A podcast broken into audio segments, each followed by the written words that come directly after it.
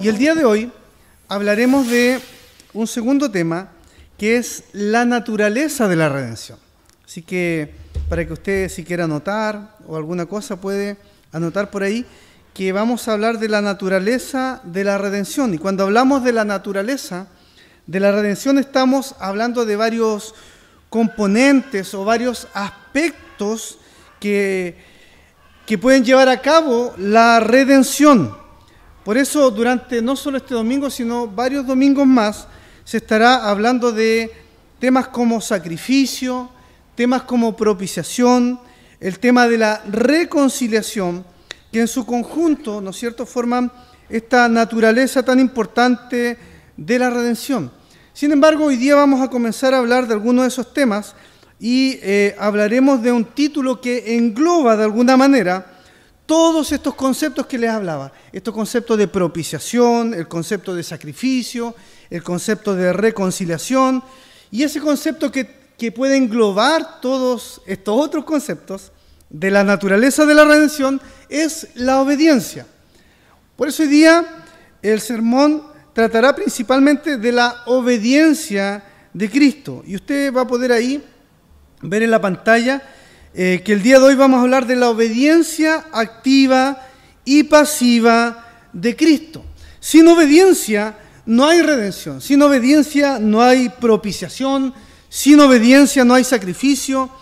Eh, la obediencia de Cristo es fundamental dentro de la redención del ser humano. De manera explícita e implícita, el texto que vamos a leer hoy día nos va a hablar de esta obediencia, ya sea activa o pasiva, de Cristo. Y esto lo vamos a ver en Hebreos, para que usted pueda buscar en su Biblia el libro de Hebreos capítulo 2, del versículo 10 al verso 18, tendremos la lectura de hoy. Y bajo esta idea, como le digo, de la obediencia activa y pasiva de Cristo, vamos a responder tres preguntas que usted puede mirar ahí, tres preguntas que están en la pantalla. Vamos a responder qué es la obediencia activa y pasiva de Cristo. Lo segundo que vamos a responder es lo que implica o lo que implicó la obediencia activa y pasiva de Cristo. Y la tercera pregunta que nos vamos a responder es qué se logró o qué logró la obediencia activa y pasiva de Cristo. Estas tres preguntas son las que vamos a responder en el sermón de hoy día. Así que le invito a buscar Hebreos capítulo 2 del 10 al 18 y colocar toda su atención en el texto para que a través de él vayamos observando algunas cosas muy importantes. Si lo encontró, puede seguir ahí la lectura con la vista. Dice así, en efecto, a fin de llevar muchos hijos a la gloria, Convenía que Dios, para quien y por medio de quien todo existe, perfeccionara mediante el sufrimiento al autor de la salvación de ellos. Tanto el que santifica como los que son santificados tienen un mismo origen, por lo cual Jesús no se avergüenza de llamarlos hermanos. Cuando dice, proclamaré tu nombre a mis hermanos, en medio de la congregación te alabaré. En otra parte dice, yo confiaré en Él y añade, aquí me tienen con los hijos que Dios me ha dado. Por tanto, ya que ellos son de carne y hueso, Él también compartió esa naturaleza humana para anular mediante la muerte al que tiene el dominio de la muerte, es decir, al diablo, y librar a todos los que por temor de la muerte estaban sometidos a esclavitud durante toda la vida. Pues ciertamente no vino en auxilio de los ángeles, sino de los descendientes de Abraham. Por, eso era preciso que en todo se asemejara a sus hermanos para ser un sumo sacerdote fiel y misericordioso al servicio de Dios, a fin de expiar los pecados del pueblo, por haber sufrido él mismo la tentación, puede socorrer a los que son tentados. Como le decía, la obediencia de Cristo eh, es el principio unificador de lo que les decía que eran otros conceptos que se van a hablar como sacrificio, propiciación, reconciliación, porque sin obediencia nada hubiera sido posible para nada. Esta obediencia es algo que no solamente aparece aquí, sino que en, toda la escritura está mencionado este título de Jesucristo como un siervo. De hecho, Isaías capítulo 53, él habla de mi siervo justo. En el texto de Isaías habla de este sufrimiento del Señor cuando está allí en la cruz y al sufrir allí, cuando es quebrantado, él dice que el Señor lo va a hacer sufrir para exaltarlo como su siervo justo. Por lo tanto, eh, este, esta actitud de obediencia está plasmada en toda la escritura. El libro de Efesios capítulo 2, 6, el apóstol Pablo también habla de él diciendo que se rebajó voluntariamente tomando naturaleza de siervo y se hizo obediente hasta la muerte de cruz. Por lo tanto, la obediencia de Cristo juega un papel fundamental en la naturaleza de la redención. Eh, lo que nosotros queremos eh, transmitir también es que cuando hablamos de obediencia activa y pasiva de Cristo, lo primero que debemos comprender es que obediencia eh, en ninguna de ellas, tanto la activa como la pasiva, ninguna de ellas es más valiosa que la otra, ni menos importante que la otra. Ambas son iguales en importancia. Lo otro que quisiera que usted comprendiera es que la obediencia pasiva no es sinónimo de inercia, tampoco es sinónimo de inactividad. Muchas gracias, varón.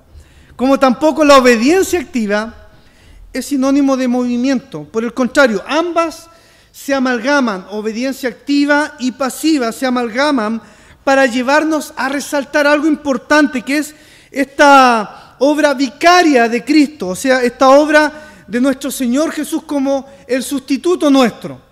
Por lo tanto, eh, despejemos esas dudas que activo y pasivo tiene que ver con inactividad y la otra con actividad.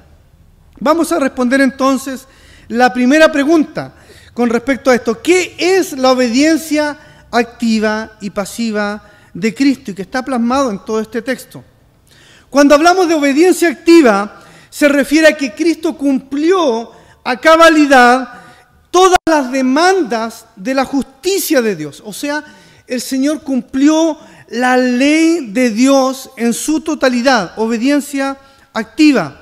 Y eso lo vemos, por ejemplo, en Mateo capítulo 5, 17, donde el Señor dice, no piensen que he venido a anular la ley o a los profetas. No he venido a hacer eso. Por el contrario, he venido a darle cumplimiento a la ley, porque el Señor tuvo una obediencia activa, vino a cumplir la ley. Jesús tenía sumamente claro que habían demandas de la justicia de Dios que debían ser cubiertas cumplir la ley de Dios de manera íntegra eh, y que ningún hombre podía cumplirlos. Ninguna persona en este mundo era capaz de cumplir estas demandas que la ley exigía. Estábamos imposibilitados de cumplirlas. Romanos dice que éramos enemigos de Dios, que no hacemos lo bueno delante de Dios, que no tenemos nada que ofrecerle a Dios. De hecho, el primer libro de la Biblia, Génesis 8, dice que el intento del corazón del hombre es malo y es perverso porque estamos sujetos al pecado. El único que podía cumplir las demandas de la ley de Dios 100% era nuestro Señor Jesucristo. A través de esta obediencia activa, Jesús no pasó por alto nada de las demandas de la justicia del Señor, de, nuestro Dios. Todo lo que exigía la ley, el Señor lo cumplió. Esa, eso tiene que ver con, su, con esta obediencia activa del Señor. Pero también tenemos la obediencia pasiva del Señor, que se refiere a que Cristo afrontó lo que es la culpa del pecado. O sea, cumplió las demandas penales que exigía la ley. Por un lado, el Señor cumplió la ley a cabalidad en su obediencia activa, pero también cumplió las demandas penales, obediencia pasiva. Y también está eso registrado en, hartas partes de la Biblia, como el Isaías 53 que les decía. Ahí aparece retratado como eh, aquel que fue humillado, maltratado, que no abrió su boca, se da cuenta obediencia esa pasiva, eh, como oveja enmudeció ante sus trasquiladores y ni siquiera abrió su boca, dice el texto. O sea, tu salvación, mi salvación es gratuita, pero alguien debía pagar y fue el Hijo de Dios a través de esta obediencia activa y pasiva que cumplió todas las demandas, tanto penales como demandas morales. Y el Señor las cumplió bajo este principio de obediencia hasta derramar su sangre en la cruz del Calvario por nosotros. Por esta razón Jesús no solamente tenía que ser divino, tenía también que ser, ¿no es cierto?, humano. Necesitábamos este Jesús que se humanizara, como dice este texto. El verso 17, 16 habla de que Jesucristo, ¿no es cierto?, tenía que eh, parecerse a nosotros, asemejarse a nosotros. Por lo tanto, eso tiene que ver con esta obediencia que está plasmado implícitamente en este texto, obediencia pasiva y activa de nuestro Señor Jesucristo. Respondiendo a la primera pregunta, la segunda pregunta dice, ¿qué implicó la obediencia pasiva y activa de Cristo? Y lo que implicó es que su perfeccionamiento mediante el sufrimiento, lo repito, lo que implicó la obediencia activa y pasiva de Cristo fue el perfeccionamiento de nuestro Señor mediante el sufrimiento. Vaya conmigo al verso 10, al verso 14 y al verso 17. Dice lo siguiente. En efecto, lea conmigo, a fin de llevar a muchos hijos a la gloria, convenía que Dios, para quien y por medio de quien todo existe, perfeccionara mediante qué cosa? El sufrimiento. ¿A quién? Al autor de la salvación de ellos. Tanto el que santifica como los que son santificados tienen un mismo origen. Por lo cual Jesús no se avergüenza de llamarnos hermanos. Por lo tanto, verso 14 dice, ya que ellos son de carne y hueso, Él también compartió esa naturaleza humana. Se da cuenta esta obediencia activa y pasiva presente constantemente. Verso 17, por eso era preciso que en todo se asemejara a sus hermanos. Lo segundo es que implicaba el perfeccionamiento de Cristo mediante el sufrimiento. Y aquí nace una pregunta. ¿Jesús necesita perfeccionarse? ¿Jesús era imperfecto entonces? Porque el texto dice que Jesús necesita ser perfeccionado en el sufrimiento. ¿Acaso habría algo que Jesús tenía que arreglar antes de llegar a la cruz? Por eso habla de que tenía que ser perfeccionado. La verdad que no, en ningún caso. Jesucristo fue 100% perfecto y el propio autor de Hebreos en el capítulo 4, verso 14 en adelante nos dice que necesitábamos un sacerdote que fuera tentado en todo pero sin pecado. También dice el capítulo 7 de Hebreos que nos convenía tener un sumo sacerdote que fuera santo, irreprochable, puro, apartado de los pecadores para ser exaltado. Por lo tanto, en ningún caso cuando habla de que Jesucristo tiene que ser perfeccionado en sufrimiento, tiene que ver con que Él no era perfecto, Él era 100% perfecto. Y eso lo tiene sumamente claro el autor de Hebreos. ¿Pero a qué se refiere esto? Se refiere entonces a esta idea en el texto de que Jesucristo tenía que lograr la más alta meta. Por lo tanto, ¿qué es lo que hace Dios?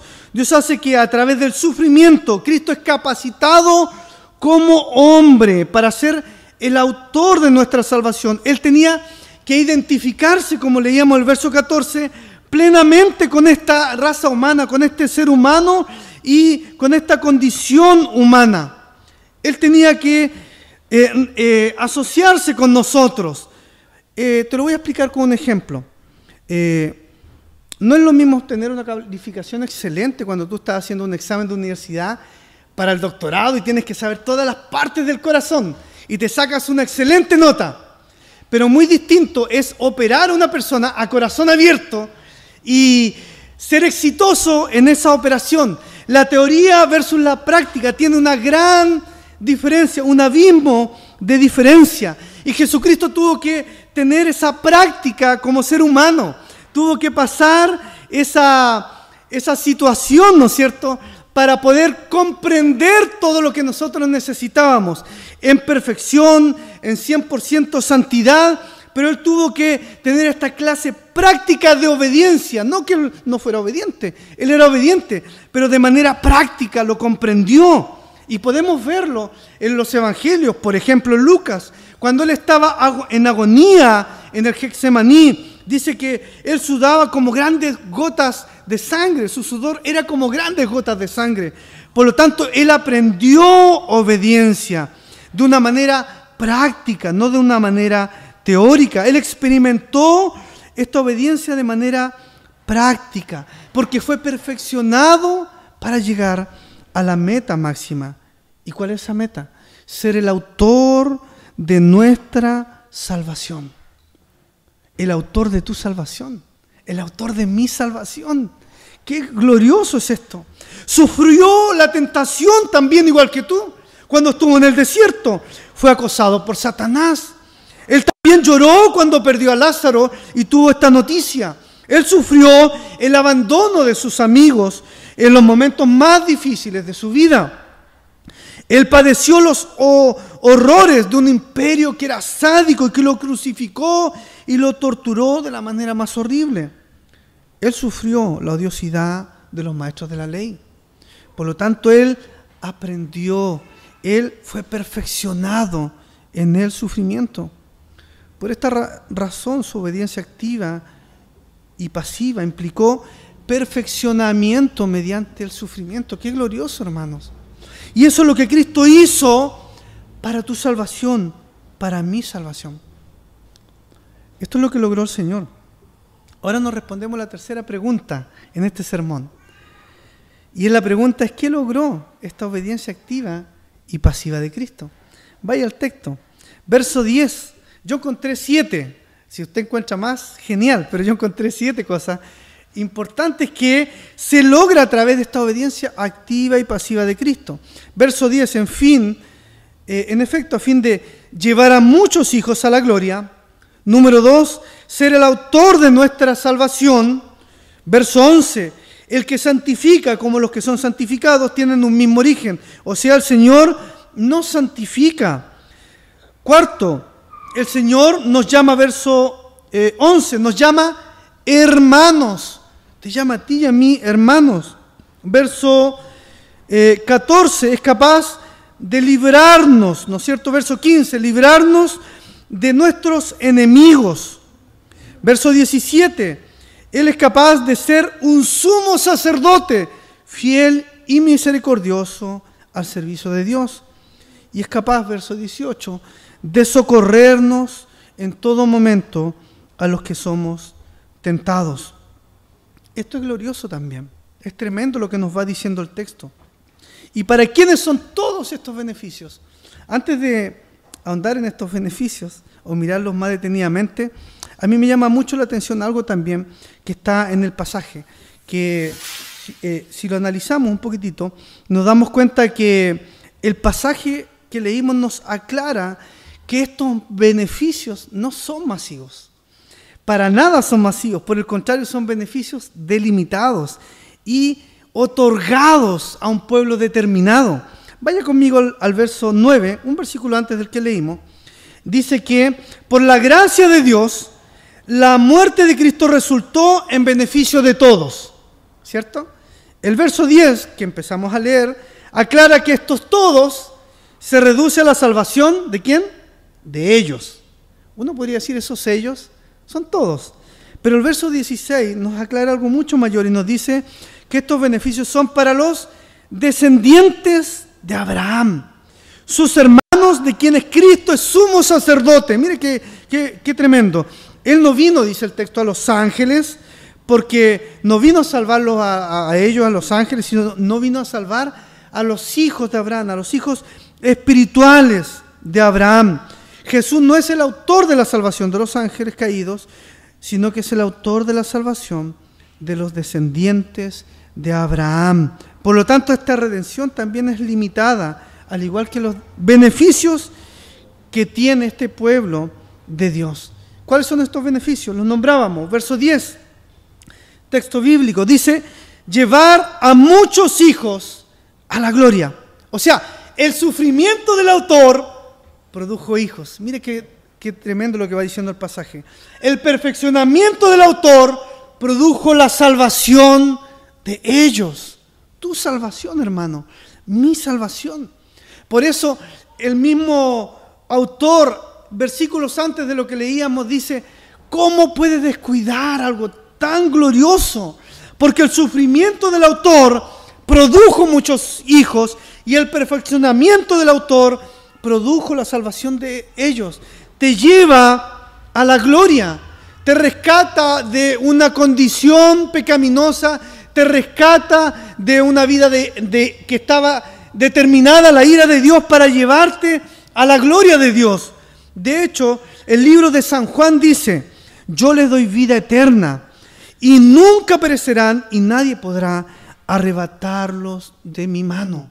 O sea, en la mano del Señor tú vas a estar siempre seguro, porque eres llevado por el Señor como hijo de Abraham a la gloria. El apóstol Pablo, en Romanos 8:30, él lo dice de una manera muy clara, a los que predestinó también los llamó, a los que llamó también los justificó, y a los que justificó también los glorificó. Por lo tanto, es una cadena inquebrantable que tú tienes como beneficio de nuestro Señor. Eres llevado a la gloria con nuestro Señor.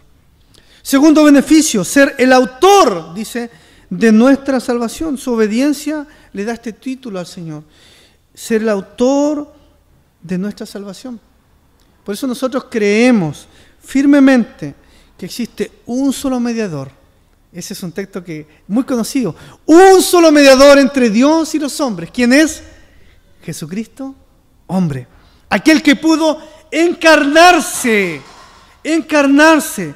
Por eso nadie nos puede engañar, dice Pablo, por medio de filosofías y huecas sutilezas según tradiciones de hombre, porque nosotros tenemos una verdad inamovible, tenemos al autor de nuestra salvación. Si tú llegaste hoy día aquí es para alabar al autor de tu salvación. Si tú te levantas en la mañana es para alabar al autor de tu salvación. Si tú has venido para declarar a través de los salmos, a través de tus cánticos, es para adorar al autor de tu salvación, porque hay un beneficio único, verdadero, inamovible y que nadie más puede tener que los hijos de Dios. Y es que tienes un autor que es capaz de perdonar tus pecados. Tercer punto. Verso 10 también dice que este autor es el que puede lograr nuestra santificación. Por lo tanto, ha sido apartado, ha sido limpiado, ha sido purificado para Dios. Primera de Corintios 6, después de nombrar una larga lista de pecados y también una larga lista de conductas, Primera de Corintios 6, él dice al final en el versículo 11, y lo puedes leer, dice, esto éramos algunos, pero ahí aparecen algunas cosas que a lo mejor tú a veces puedes caer en pecado, pero esto éramos algunos, pero dice, ya han sido lavados, ya han sido santificados, ya han sido justificados en el nombre del Señor Jesucristo. ¿Por qué Hebreo nos está diciendo? Porque logró a través de su obediencia activa y pasiva nuestra santificación.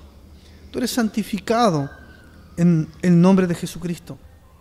Además de esto, cuarto punto, eh, dice el verso 11 que fuimos considerados hermanos de Cristo. Verso 11, vaya conmigo, tanto el que santifica como los que son santificados tienen el mismo origen, por lo cual Jesús no se avergüenza de llamarlos hermanos. Y lo interesante del texto es que en el 12 y 13 el Señor o el autor de Hebreos ratifica que eh, estos hermanos no es algo que se le ocurrió al autor de Hebreos, sino que está declarado en el Salmo 22, donde el Salmo 22 habla de que están echando suerte la ropa de Jesús, mirando a aquel crucificado, pero eh, este crucificado pronuncia o proclama unas palabras diciendo, proclamaré tu nombre a mis hermanos en medio de la congregación te alabarán. Por lo tanto, Jesús se transforma en el primogénito de muchos hermanos, como dice el libro de Romanos. Y eso debe causarte una tremenda satisfacción, debe causarte un tremendo gozo, debe causar en ti y provocar en ti una alabanza continua al Señor. Porque el mismo Dios, siendo Dios, no estimó el ser igual a Dios, dice la palabra, sino que se humilló a sí mismo, tomando forma de siervo, tomando forma de obediencia para que tú pudieras transformarte en su hermano. El primogénito te toma de la mano para llevarte. Ya no está bajo la ley, dice Gálatas, sino que ese ayo se termina para que Cristo tome tu mano y te lleve a su gloria como su hermano. Eh, quinto eh, beneficio, y puedes encontrarlo en el versículo 14, si vas conmigo leyendo, dice que Él nos libra de la esclavitud del diablo y la muerte. La muerte y el diablo ya no tienen dominio sobre ti. Colosenses 2 es un texto que habla mucho de esto y dice que Él anuló la deuda que teníamos y la clavó en la cruz. La clavó en la cruz. Por eso Pablo dice, ¿dónde está, muerte, tu aguijón? ¿Dónde está, muerte, tu victoria? Hoy día la muerte no tiene dominio sobre ti. Si bien sufrimos la muerte, pero para nosotros la muerte es un paso a la vida eterna, un paso a la victoria, un paso a la eternidad. Puedes vivir confiado, puedes estar confiado, puedes caminar confiado, puedes vivir seguro, porque tienes otro beneficio. Verso 17, porque eso era preciso que en todos asemejara a sus hermanos para ser un sumo sacerdote fiel y misericordioso al servicio de Dios. Sexto punto, expiar nuestros pecados. Expiar mi pecado. Él es nuestro sumo sacerdote. Por lo tanto, Hebreos dice también que al final de los tiempos se ha presentado una sola vez para siempre a fin de acabar con el pecado mediante el sacrificio de sí mismo. Puedes acercarte confiadamente al trono de la gracia. Puedo acercarme confiadamente al trono de la gracia. Porque en el Señor encontramos el último beneficio, el oportuno socorro. El oportuno socorro. Verso 18. Por haber sufrido el mismo la tentación, puede socorrernos a los que somos tentados. Ese es un beneficio que tenemos como hijos del Señor. No solamente que Él puede expiar nuestro pecado, sino que podemos acercarnos confiadamente a su trono. Él puede identificarse con nosotros. Y aquí hay algo que quiero que tú puedas comprender también. Eh, en este punto, Él es capaz de identificarse con nosotros cuando la obediencia nos duele. Porque Él obedeció y sufrió obediencia. Por lo tanto, la obediencia muchas veces tiende a ser dolorosa para mí. Puede ser dolorosa para ti la obediencia. Ay, que no quiero hacer esto, la palabra de Dios dice esto, pero en realidad me cuesta un montón, no lo puedo hacer, me duele hacerlo. Como dice mi hijo, ay, me cuesta obedecer, pero ¿cómo tanto? Me cuesta obedecer, no. Y ahí peleamos con él porque él tiene que aprender obediencia, porque la obediencia duele. ¿O no duele la obediencia? Duele. Por lo tanto, cuando la obediencia te duele, hermanos, Cristo es capaz de entenderte. Porque Él sufrió primero. Él sufrió en obediencia. Por lo tanto, es capaz de socorrerte oportunamente cuando tú eres tentado. Él no te socorre para que tú dejes de, no sé, oh, mintió, te voy a socorrer para que mientas. No, te va a socorrer para que tú aprendas en obediencia a resistir la mentira. Para que aprendas en obediencia a resistir la mentira o cualquier pecado que ofenda a nuestro Señor. A todos nos duele la obediencia. Y este desafío también, perdón, este beneficio también nos lanza un desafío. Si el Hijo de Dios tuvo que atravesar el sufrimiento para alcanzar plena madurez, ¿por qué tú no puedes eh, atravesar el sufrimiento? Si el Hijo de Dios fue capaz de atravesar eh, sufrimiento para alcanzar la madurez, ¿por qué tú y yo no lo podríamos hacer? Y ahí es donde Santiago también se hace presente. Cuando dice que debemos considerarnos dichosos cuando tengamos que enfrentarnos a diversas pruebas, porque la prueba de, produce en nosotros la constancia en el Señor. Hermano, tu salvación, mi salvación es gratuita, pero alguien tuvo que pagar ese precio. Es gratuita, pero alguien tuvo que pagar este precio. Tuvo que cumplir las demandas de la ley, pero también tuvo que pagar a través de la crucifixión la pena legal para que tu salvación y mi salvación fuera gratuita. ¿Y lo hizo quién? Lo hizo Cristo mediante su obediencia activa y pasiva. Por eso el autor de Hebreos nos insiste tanto en este pasaje bíblico que yo te invito que cuando llegues a tu casa puedas leer este capítulo 2. Porque de principio a fin te está diciendo, por favor, te lo ruego, que, que no descuides una salvación tan tremenda, una salvación tan grande.